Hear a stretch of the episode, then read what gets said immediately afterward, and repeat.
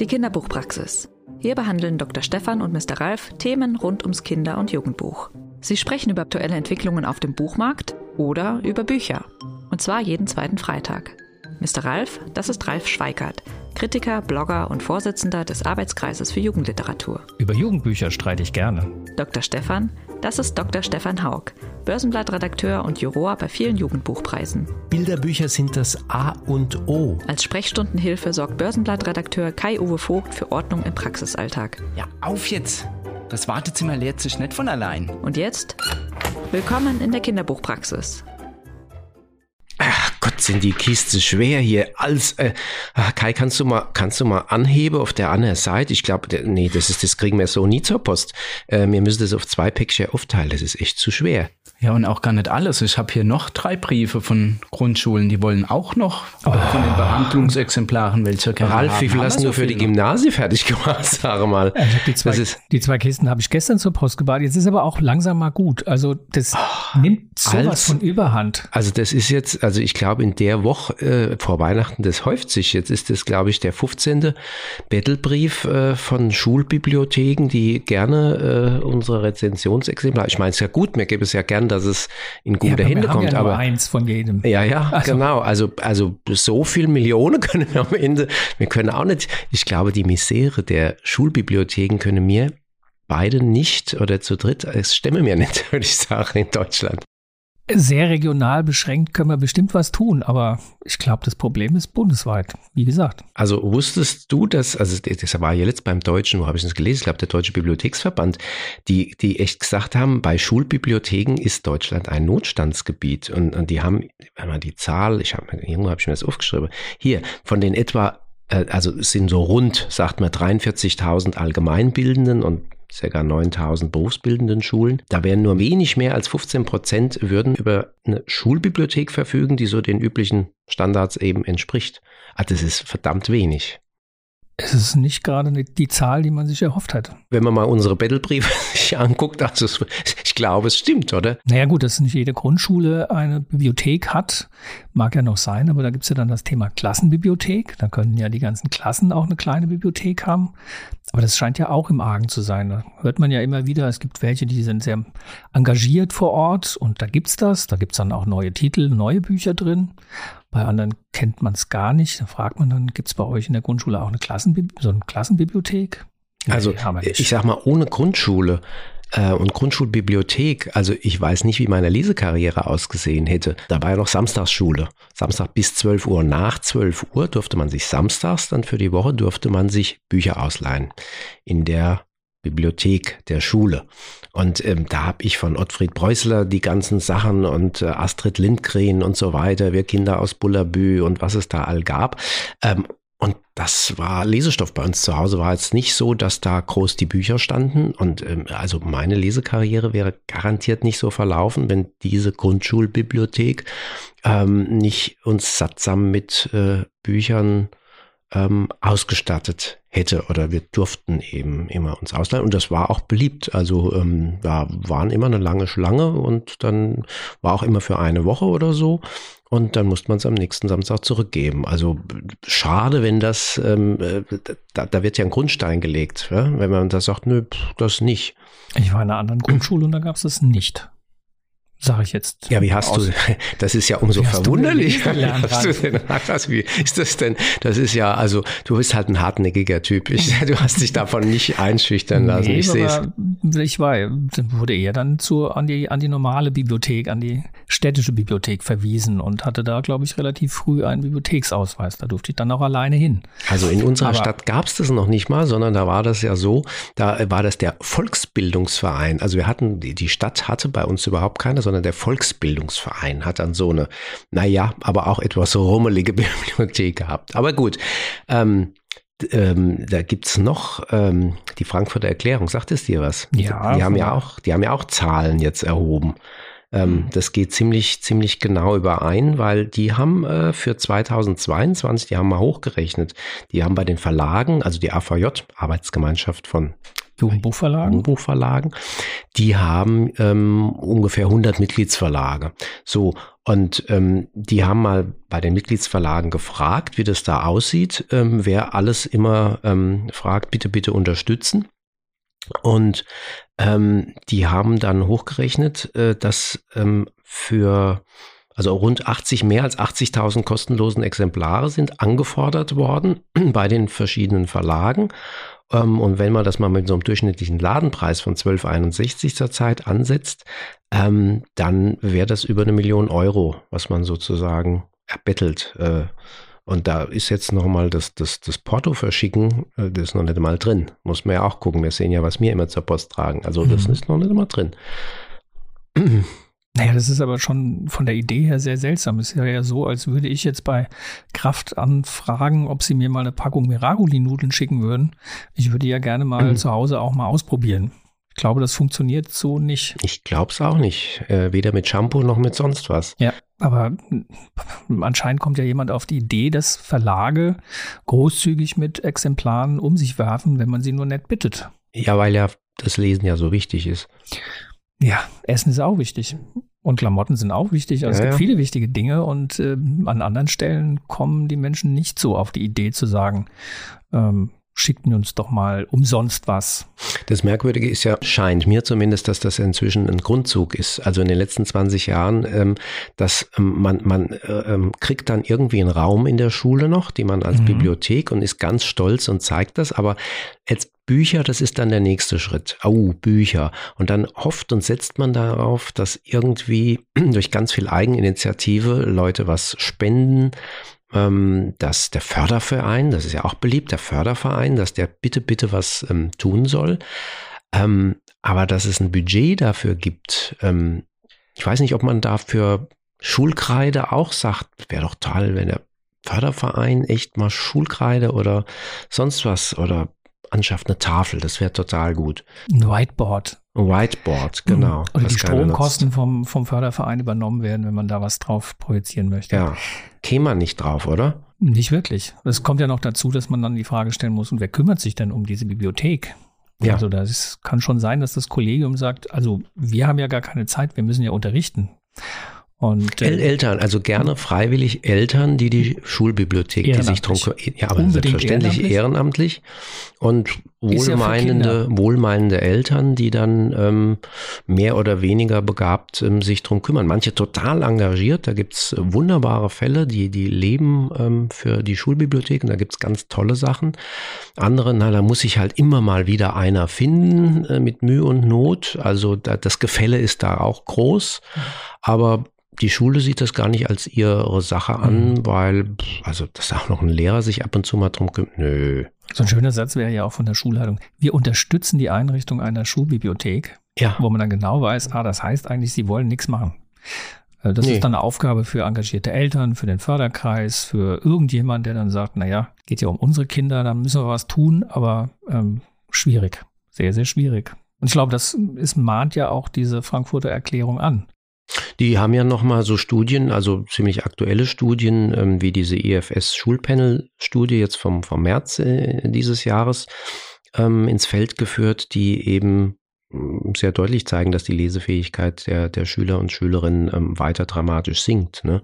Und dann ist es schon komisch, dass, ähm, dass man daraus die Schlussfolgerung zieht, statt mehr in Vermittlung und Gelder für Lesestoff irgendwie zur Verfügung zu stellen, ähm, dass da die Förderprogramme zusammengestrichen werden und ähm, die, das, das, Problem wird auf die Leute abgewälzt, auf die Einzelnen, auf die Also zum Beispiel Eltern. diese Sprachkita-Diskussion, wo man, wo man sich so ein bisschen auch fragt, ähm, ob man diese Diskussion nicht hätte viel früher führen müssen, dass man ein Projekt, von dem man überzeugt ist, schon frühzeitig in eine Regel überführt und ähm, am Ende hat die Diskussion dazu geführt, dass der Bund sagt, naja, Projekt läuft aus, äh, die Länder sollen das jetzt weiterführen und die Länder sagen, ja, das ist ja prima, aber wie sollen wir das bitte bezahlen, wenn ihr da keine Projektgelder zur Verfügung stellt? Machen wir nicht. Machen wir nicht. Äh, jetzt äh, kommt ja das Gleiche wieder zum Tragen, dass vor Ort dann Kommunen sagen, wir finden es aber wichtig und äh, die Kräfte, die halt eben auch eingestellt wurden in dem Projekt, um in den Kitas diese Sprachförderung zu leisten, werden von uns bezahlt oder wahrscheinlich gibt es auch in den Kitas Fördervereine, die sagen, na, das ist uns wichtig, wir möchten das gerne, wir unterzahlen da jetzt was mit dazu. Das ist dann alles mega viel Stückwerk und ähm, ja, am Ende ist diese politische Diskussion dann das Aus für viele ähm, Kitas, die das gerne weiterführen wollen, aber eben auch nicht wissen, wie sie das finanzieren sollen. Das ist ja auch eine Forderung von, von der AVJ, also die, diese Frankfurter Erklärung hat ja auch eine Forderung, dass eben diese, diese Sprachförderprogramm Sprachkitas weitergeführt werden soll mhm. und dass ähm, die politischen Entscheider irgendwie ähm, sich klar auch mal bekennen, dass es eine Notwendigkeit gibt, um diese, diese Lesekompetenz oder auch Medienkompetenz eben auszubauen. Ähm, oder überhaupt mal erst bei einigen in Gang zu setzen, ne? dass das eigentlich müsste ja flächendeckend jede Schule ähm, auch eine, eine, eine Bibliothek haben. Ja, dann kommen wir wieder zu der großen Diskussion, ähm, stört da nicht der Föderalismus? Weil wieder jedes Bundesland für sich jetzt ähm, Schlüsse zieht. Also in Hessen zum Beispiel hat man das Problem erkannt und äh, der Kultusminister hat ähm, entschieden, dass jetzt äh, in den Grundschulen eine Stunde mehr Deutsch stattfinden, fünf statt vier. Da kommt aber noch kein einziges Buch irgendwo hin. Ein Buch kommt noch nicht. Nee. Das sind vielleicht wieder die Ehrenamtlichen, die jetzt vor den Türen stehen mit ihren Buchkisten mhm. und die da hinbringen. Vielleicht. Weiß nicht, was er sich dabei denkt. Äh, auch die, die Lehrerinnen und Lehrer müssen ja auch eine Ahnung davon haben, was sie in dieser Stunde tun. Also auch da ist ja noch im Argen, was genau bringt denn eine Stunde mehr, wenn man das nicht mit Inhalten füllt. Und das heißt, die Inhalte sind noch nicht definiert, aber erstmal das Zeitfenster sagt, ist vergrößert und das ist schon mal ein guter Schritt. Mhm, man kann mehr machen. Ja.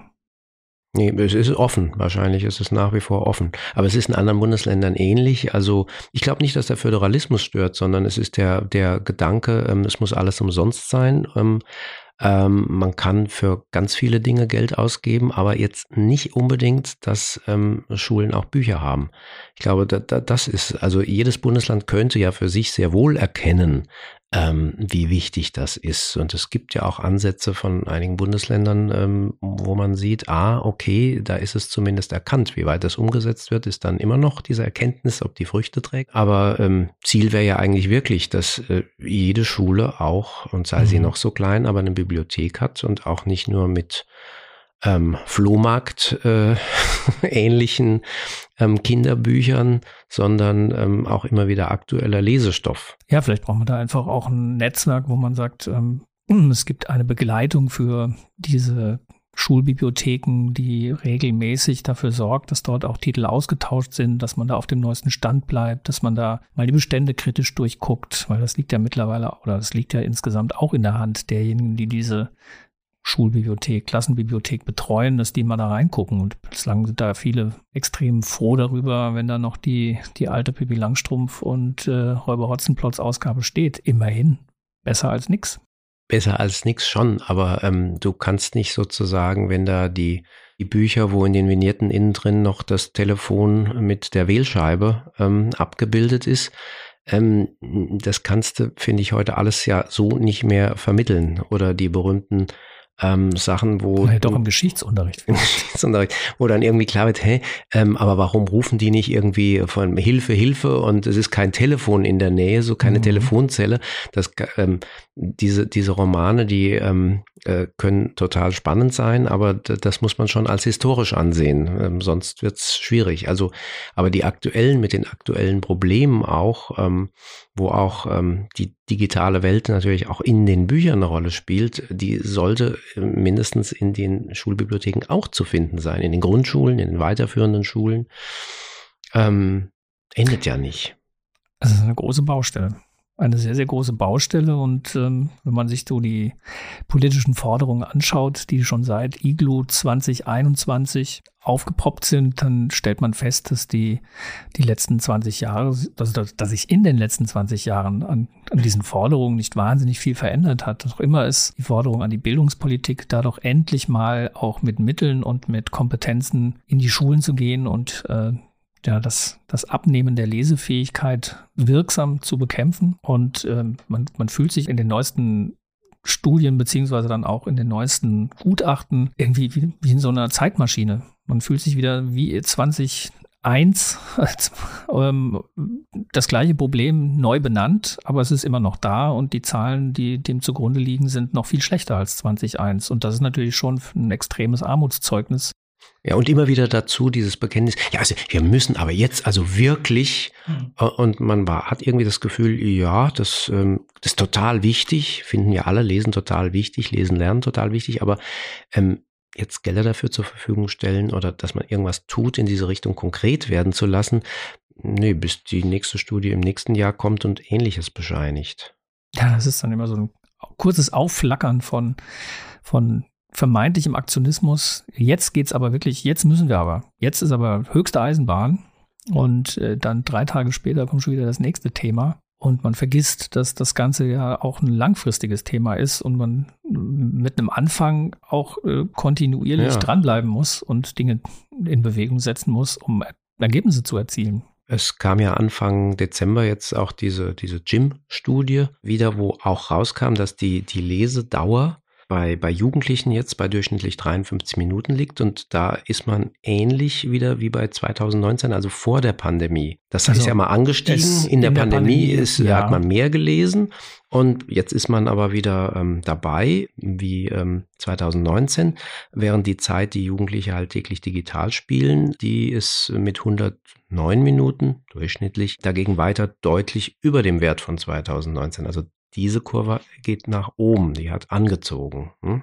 Ja, ich glaube, diese, diese Tendenz beim Lesen, die ist aber auch seit Jahren anhaltend und ähm, auch die Zahl oder die Gruppe derer, die täglich oder regelmäßig liest, die ist, äh, die ist ja auch schon in der Pandemie nicht extrem gestiegen, sondern die ist auf dem niedrigsten Stand seit der, seit der Gym-Studie mit 34 Prozent. Also da hat sich ja in der Pandemie gar nicht so viel verändert. Das ist ja eher so, dass die, die gelesen haben, die Zeit der Schulpausen genutzt haben, um noch ein bisschen mehr zu lesen. Und wenn jetzt die Schule wieder ähm, am Start ist, man wieder regelmäßig in die Schule geht, dann ist es vielleicht sogar erklärlich, dass man dass die Zahl der oder dass die Lesedauer wieder auf so ein Maß herabgeht und sinkt, äh, wie, wie vor der Pandemie, weil das ist halt einfach ein Zeitblock, der in den Tag eingepasst wird und ähm, ja, da ist vielleicht jetzt wieder mehr drumherum, sodass dieses Zeitfenster knapper wird oder enger ist.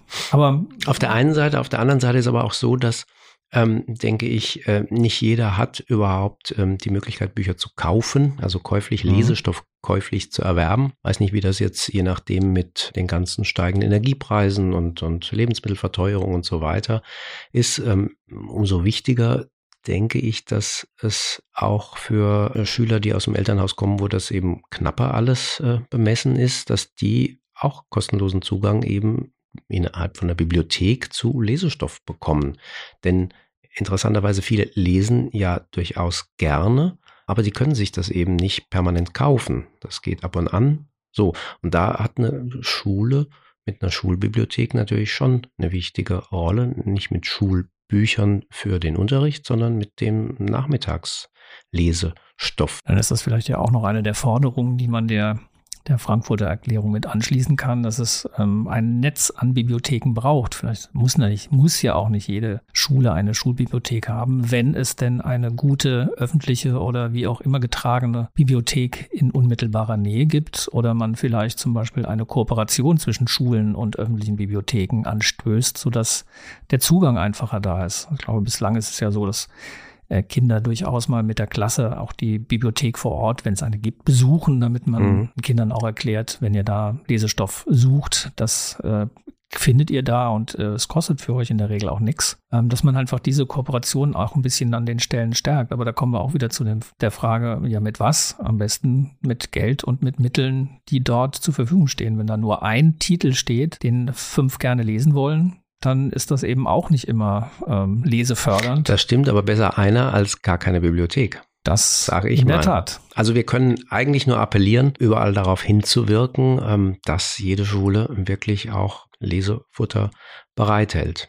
Also jetzt sind wir mal nicht desillusioniert, ähm, sondern, sondern wir packen weiter. Unsere, das ist quasi unsere Hofheimer Erklärung. Also wir, wir unterstützen. Naja. Ja, ja. Wir stehen da schon. Wir dran. packen jetzt weiter. Komm, Kai. Ja, ich habe hier, ah, das ist jetzt, glaube ich, die letzte auch langsam. Ah, ja, aber äh, gut, das Lager wird leer. Nicht die Kiste da hinten. Das, ja, das, ist, die, das, das ist die Riesling-Kiste. Die Ach, verschickst du nicht. Ja, aber mach doch mal das Kistchen auf und tu die mal gleich schon in den Kühlschrank und dann kannst du eine Flasche raus und drei Gläser. Das wäre schön. Das haben wir uns jetzt verdient nach der Packerei, oder? Und de, ja, und die Kiste nehmen wir wieder, da können wir noch ein paar Bücher. ja, die, die leere Kiste nicht fortschmeißen, den Karton. Genau. genau. Dafür brauchen wir die ganzen Kisten. ja, ja, ja, ja es ist ja nur für. Ja, ja, ja, ja, eben. Das nur Mittel zum Zweck. Hier wird wiederverwertet. Das ja, ist wichtig. nachhaltig. Ja.